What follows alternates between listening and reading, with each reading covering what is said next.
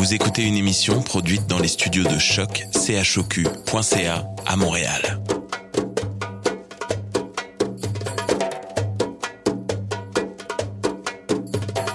Bienvenue à Radio Dodo, une émission dédiée aux tout petits enfants en difficulté. Radio Dodo est neutre et patronné par la Commission canadienne pour l'UNESCO. مرحبا بكم في راديو دودو إذاعة عالمية من أجل كل طفولة الذين عاشوا الصعوبات راديو دودو مبادرة حيادية تحت رعاية الهيئة الكندية اليونسكو Welcome to Radio Dodo, a radio dedicated to all children in difficulty. Radio Dodo is neutral and patroned by the Canadian Commission of the UNESCO.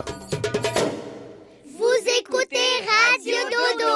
You're listening to Radio Dodo. تسمعوا راديو دودو بسبب الأوضاع الحالية نتيجة فيروس الكورونا تم التسجيل بهاتف نقال مما يغير من جودة الصوت. نعتذر وشكرا لتفاهمكم. مساء الخير يا أصدقائي. معكم زهرة. مرحبا بكم في اليونان القديمة. عالم الآلهة وأبطال أولمبس هل تعرف هيركل؟ لأن هذه الليلة نخصص الحلقة له ولأصدقائه. تعرفنا سناء بالميثولوجيا الإغريقية. ثم نسمع إلى إيلي وقصة من اختيار الممثل أمريكي جوناثان ويتسل الذي يلعب دور إركول في المسلسل كان يا مكان ومغامرات سابرينا المخيفة. ننهي مع داليا وقصة ميدوسا وأثينا ليلة سعيدة.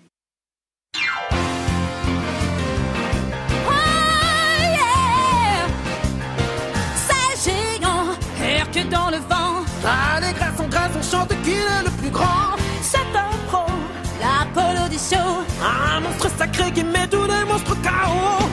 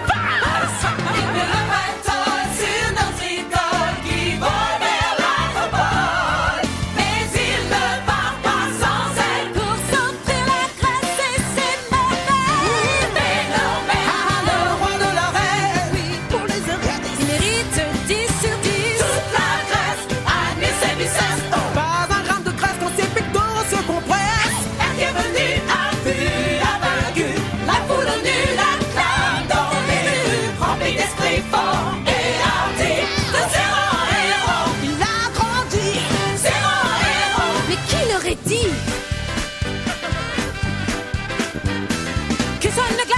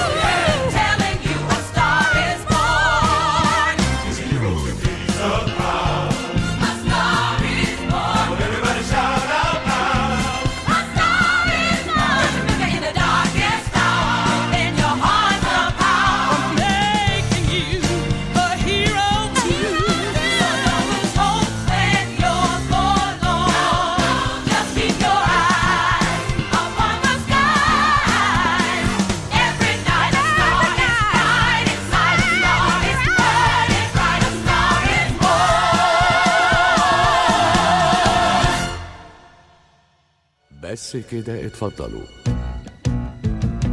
إحنا العرايس ملهمات الفنون ومداحات الأبطال. أبطال زي هرقل تقصدي قمر؟ 14 آه يا قلبي. يا ما كان نفسي بس في نظرة. حكايتنا بتبتدي قبل هرقل بكتير. من أزمان بعيدة.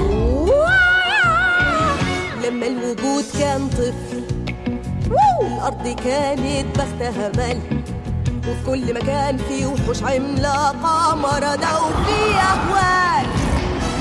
كان المكان لا يطاع. تمشي تتشنكل في الزبالات. والدنيا فوضى زلازل براكن طول الوقت. وكمان يا روح. وفجأة هل سما لسان البر بجلال حبس اللي يستاهلوا الحد. أمداد وخلى الفوضى.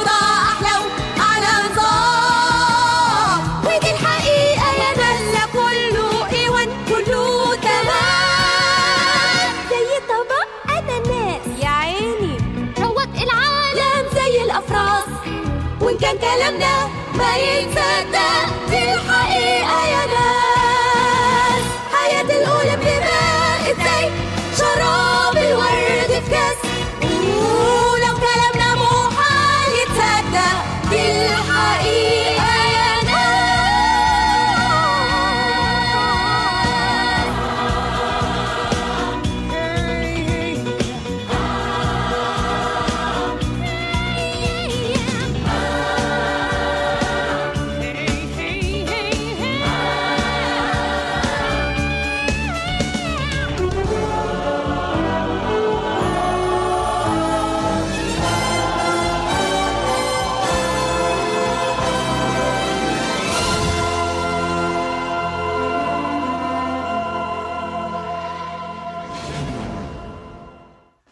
مساء الخير أصدقائي معكم سناء.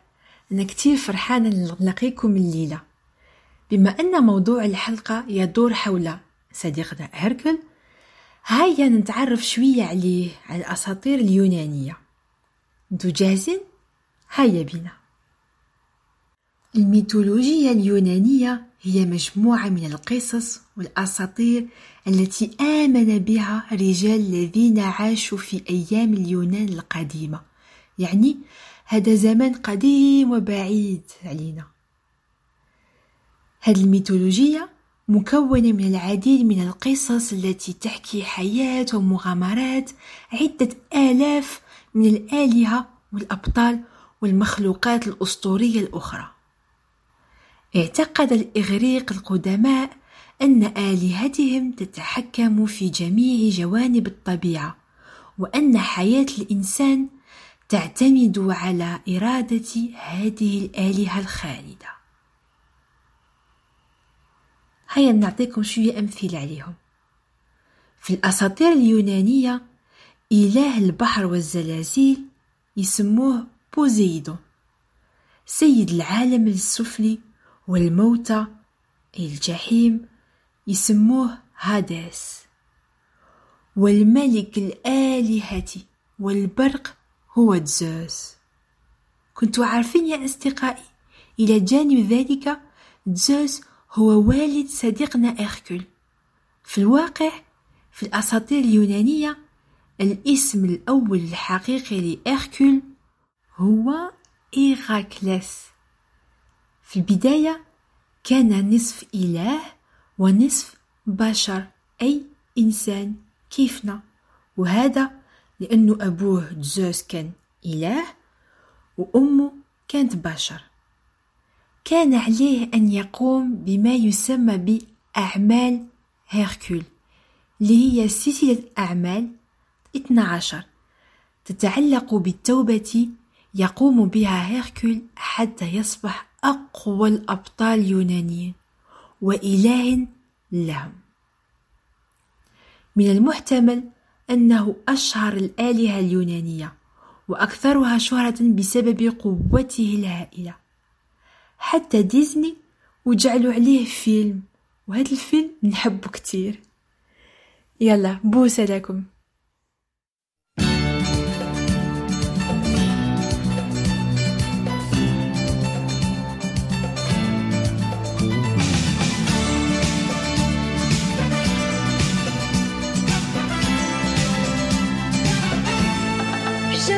Olympe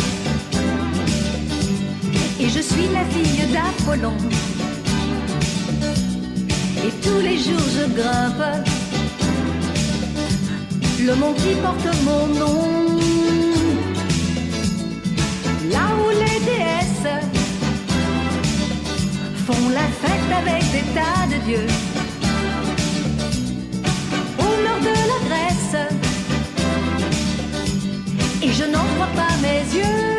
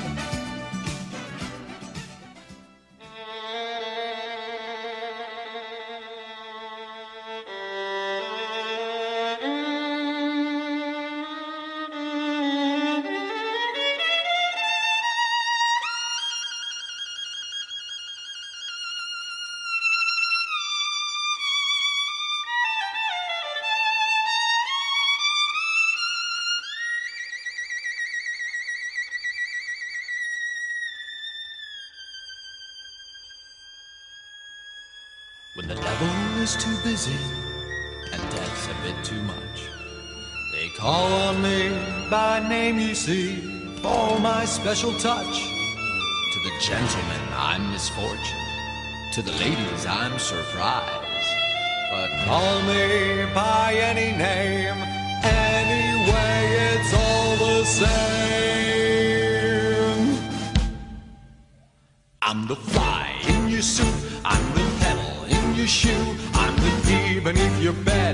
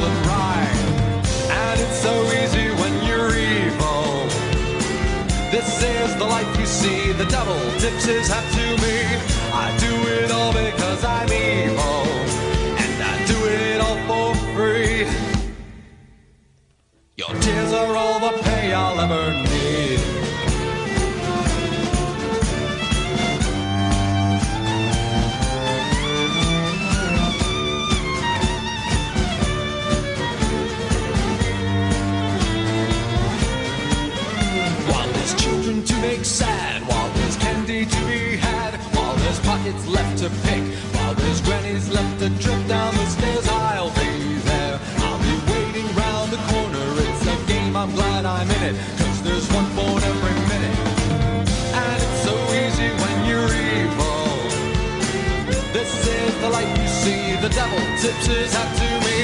I do it all because I'm evil, and I do it all for free.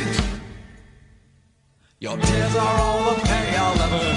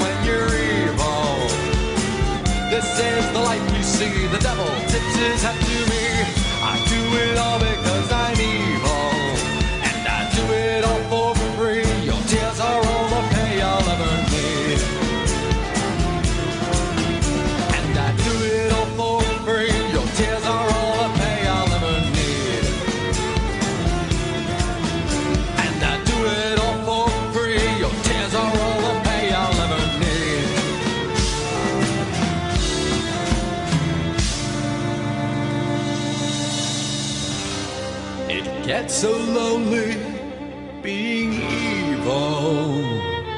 What I do to see a smile, even for a little while. And no one loves you when you're evil. I'm lying through my teeth. Your tears are all the company I need.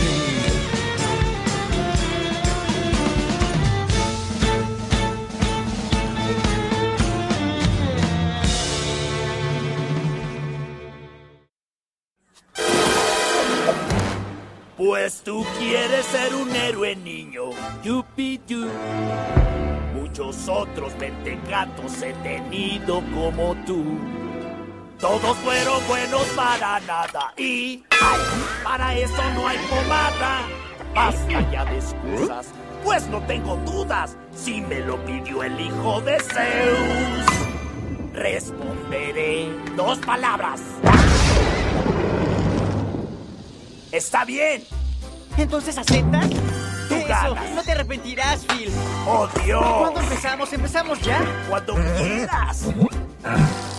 Creí que jamás tendría un campeón que haga sonar campanas y no el gong. Que gane batallas, trofeos y medallas. con algo de agallas más. ¡No! ¡Un novato! Estoy jubilado, amigo, y sin ambición. El césped cortar me gusta de sol a sol. Me hace falta un maestro muy listo y dispuesto. Un buen comerciante y ¡wow! Ahí va mi última. Mi última esperanza resultas tú. Aunque no has caído del cielo azul. Bastantes fracasos han sido mi cruz. Ya no tengo opción, solo quedas tú. Regla número 5. Cuando rescates a una damisela, hazlo con delicadeza.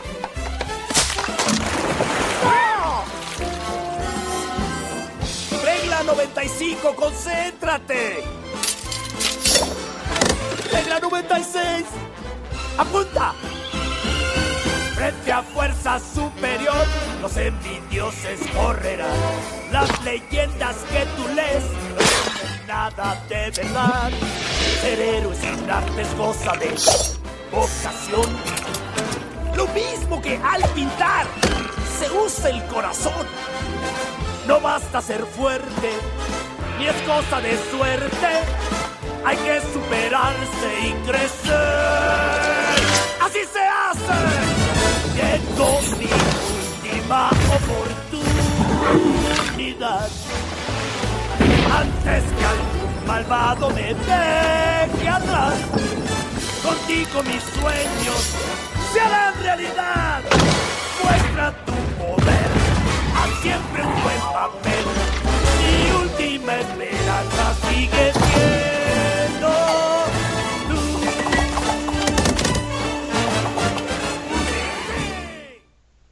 مرحبا أصدقائي. رجعت معكم أنا إيلي مرة جديدة مع مغامرة وقصة جديدة.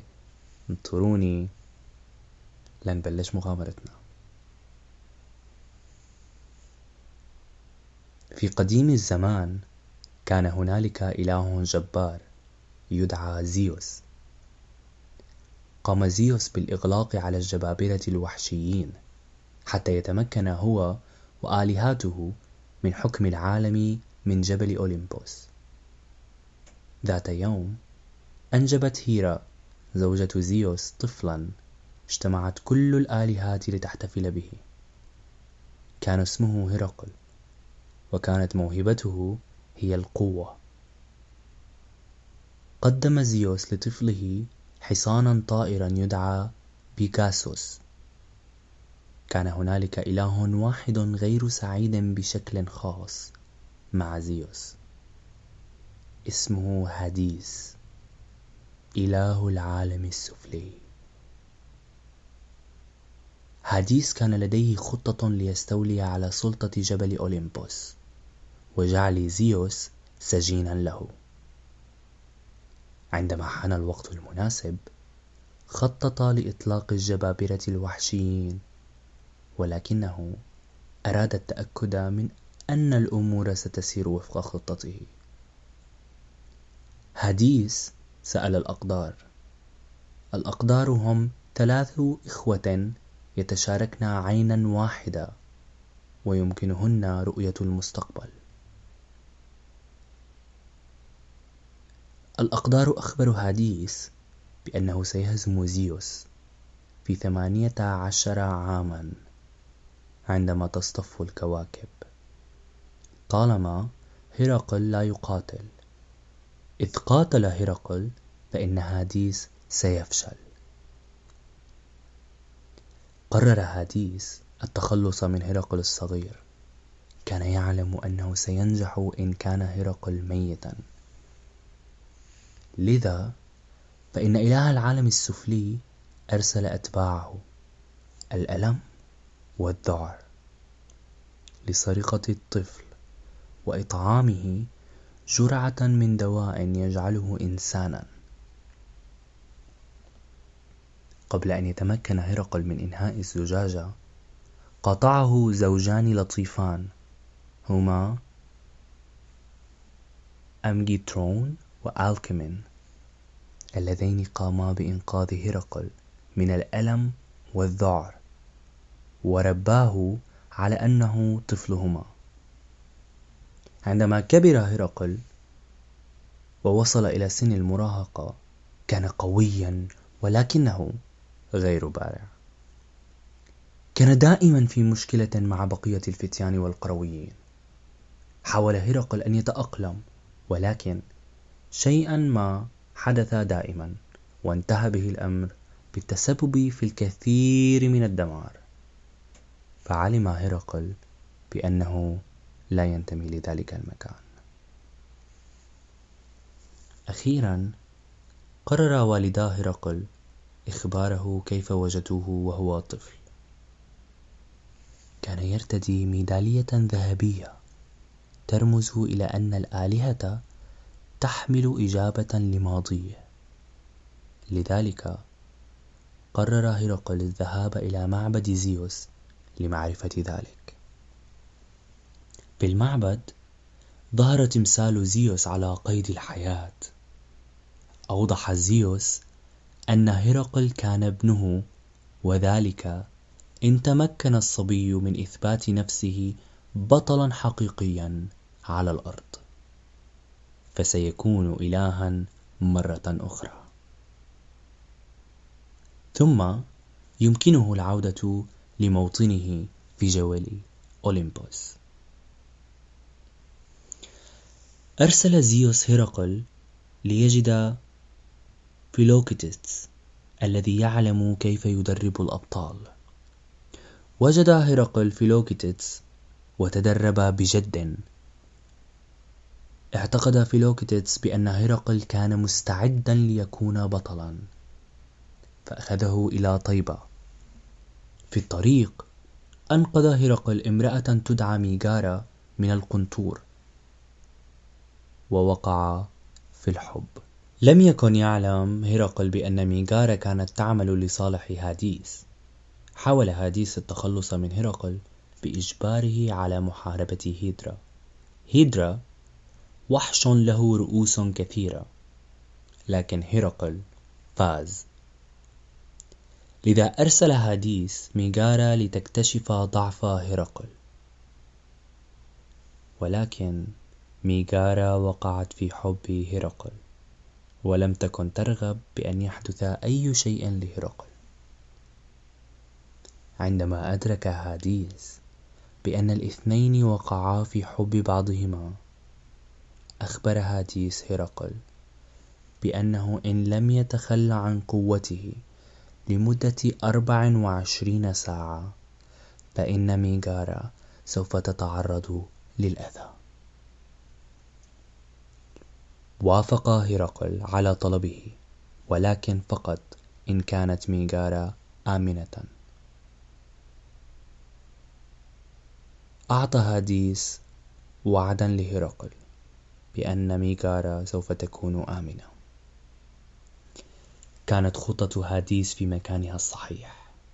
مع خروج هرقل من الطريق حان الوقت لإطلاق العنان للجبابرة المتوحشين. فأرسل هاديس الكل إلا واحدا. أرسله خلف زيوس. حارب هرقل الوحش ذو العين الواحدة وهزمه. ولكن وقف هرقل أمام عمود تالف كان على وشك السقوط. فدفعته ميغارا بعيدا عنه فسقط العمود على ميغارا وسحقها صفقة هاديس تم كسرها على الفور واستعاد هرقل قوته وتوجه إلى جبل أوليمبوس لإيقاف إله الشر. حرر الجميع وهزم الجبابرة المتوحشين ولكن هاديس كان لا يزال لديه ميغارا فتوجه هرقل إلى العالم السفلي لإنقاذها. شاهد هاديس بابتهاج تام بينما كان هرقل يغوص في حفرة النفوس. كان يعلم أنه لم يخرج أي بشر من هناك. ولكن هرقل أثبت أنه بطل حقيقي. لقد كان إلها مرة أخرى وخرج من الحفرة ومعه ميغارا سالمين. الآن يمكن أن يعود هرقل إلى موطن الآلهة على جبل أوليمبوس. ولكن شيء ما كان يمنعه. في النهاية علم هرقل المكان الذي ينتمي إليه. إنه على الأرض مع ميغارا وهيك أصدقائي بتكون انتهت قصتنا لليوم وبتمنى ألتقي فيكم مرة جديدة بمغامرة وقصة مختلفين. تصبحوا على ألف خير. Oh, mais qu'est-ce qui t'arrive, Meg? Et toi qui croyais connaître la chanson? S'il y a un prix pour manque de jugement, je crois que j'ai le ticket gagnant. Nul homme ne vaut de souffrir autant. C'est de l'histoire ancienne, je jette, j'enchaîne. Qui crois-tu donc tromper passion qu'on lit dans tes yeux, pourquoi dans le nier?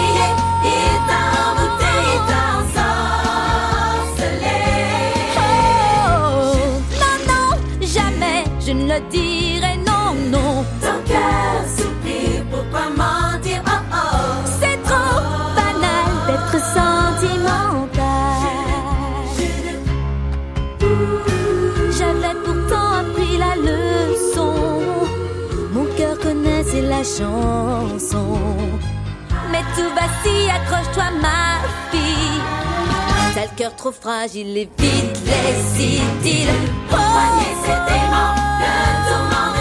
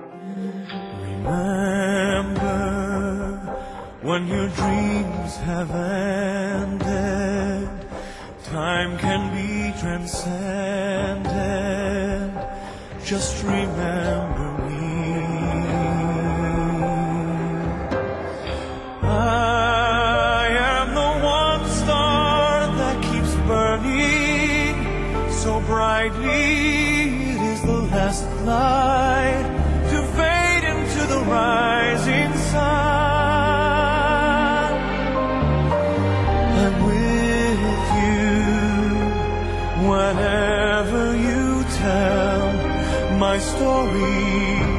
For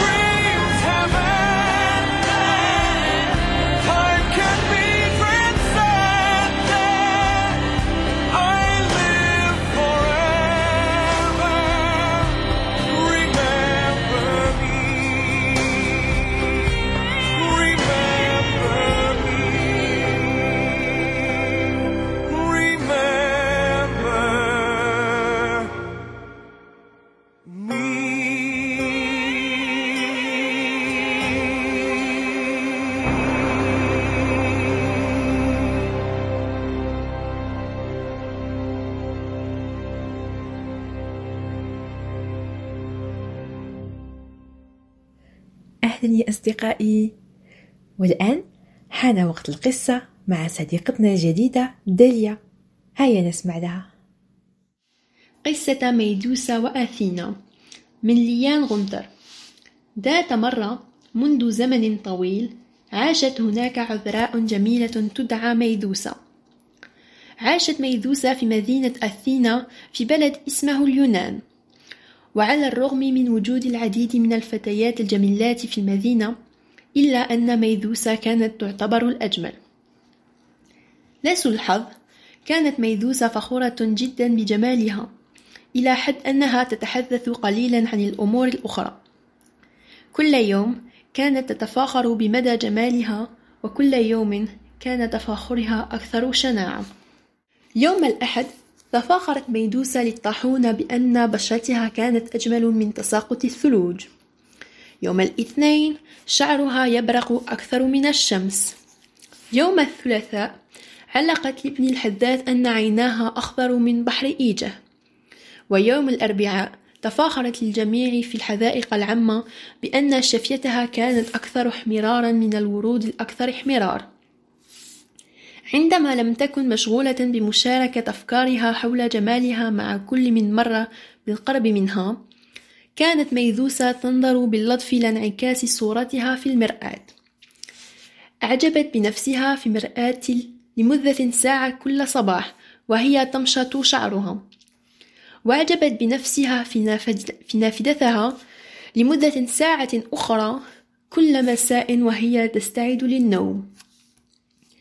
حتى أنها توقفت عن الإعجاب بنفسها في البئر بعد ظهر بعد الظهر كل يوم وهي تسحب المر وهي تسحب الماء لخيول والدها وغالبا ما تنسى إحضار الماء في إلهائها.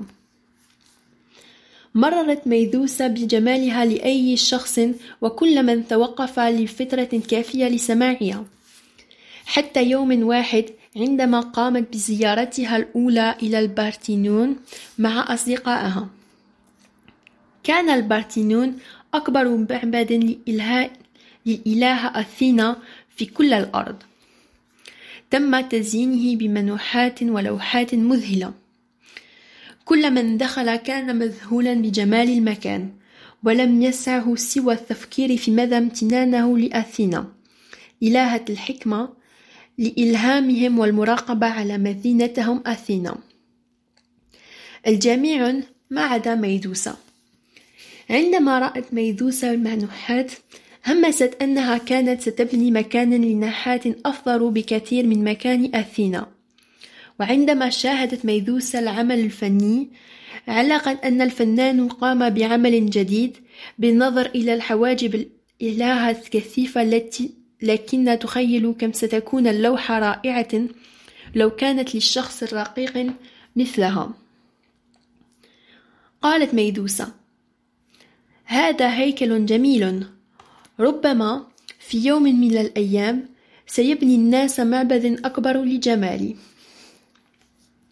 بدأ أصدقائها المغادرة بسرعة لأن الجميع عرف أن أثينا استمتعت بمراقبة سكان أثينا. وخافوا مما قد يحدث إذا سمعت الإلهة ملاحظات ميدوسا المدهورة سرعان ما كان المعبد خاليا من الجميع باستثناء ميدوسا التي كانت مشغولة جدا تفتخر في انعكاس صورتها في الأبواب البرنوزية الكبيرة لدرجة أنها لم تلاحظ المغاردة السريعة لأصدقائها. فجأة بدلا من ملامحها الخاصة كان وجه أثينا هو الذي رأته ميذوسا ينعكس عليها. قالت أثينا بغضب فتاة غبية تعتقدي أنك أجمل مني.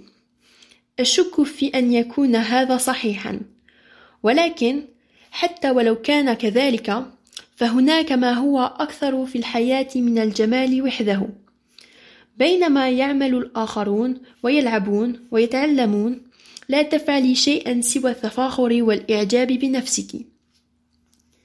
حاولت ميذوسا أن تشير إلى أن جمالها كان مصدر إلهام لمن حولها وأنها جعلت حياتهم أثرا من خلال مظهر جميل للغاية.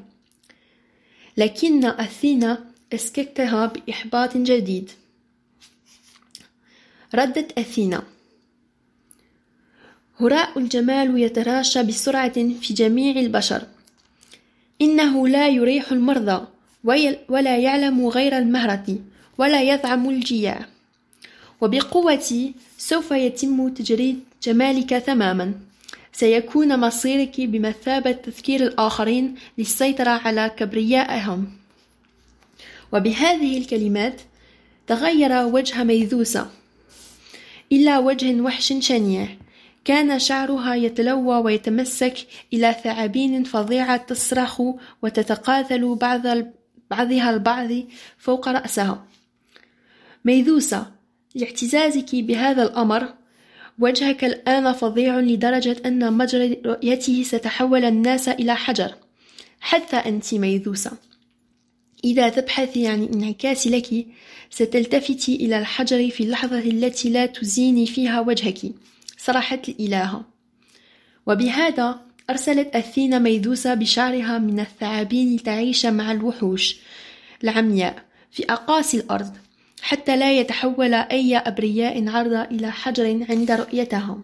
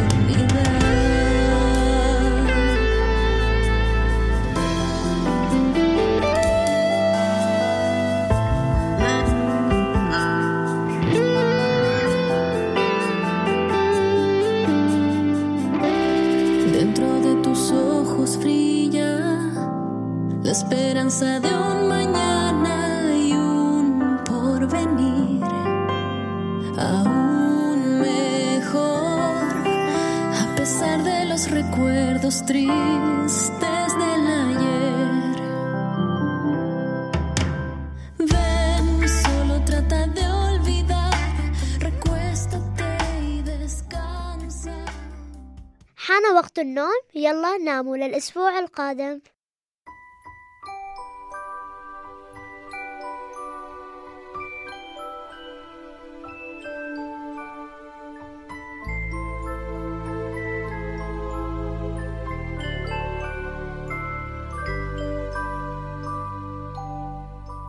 Lullaby and good night.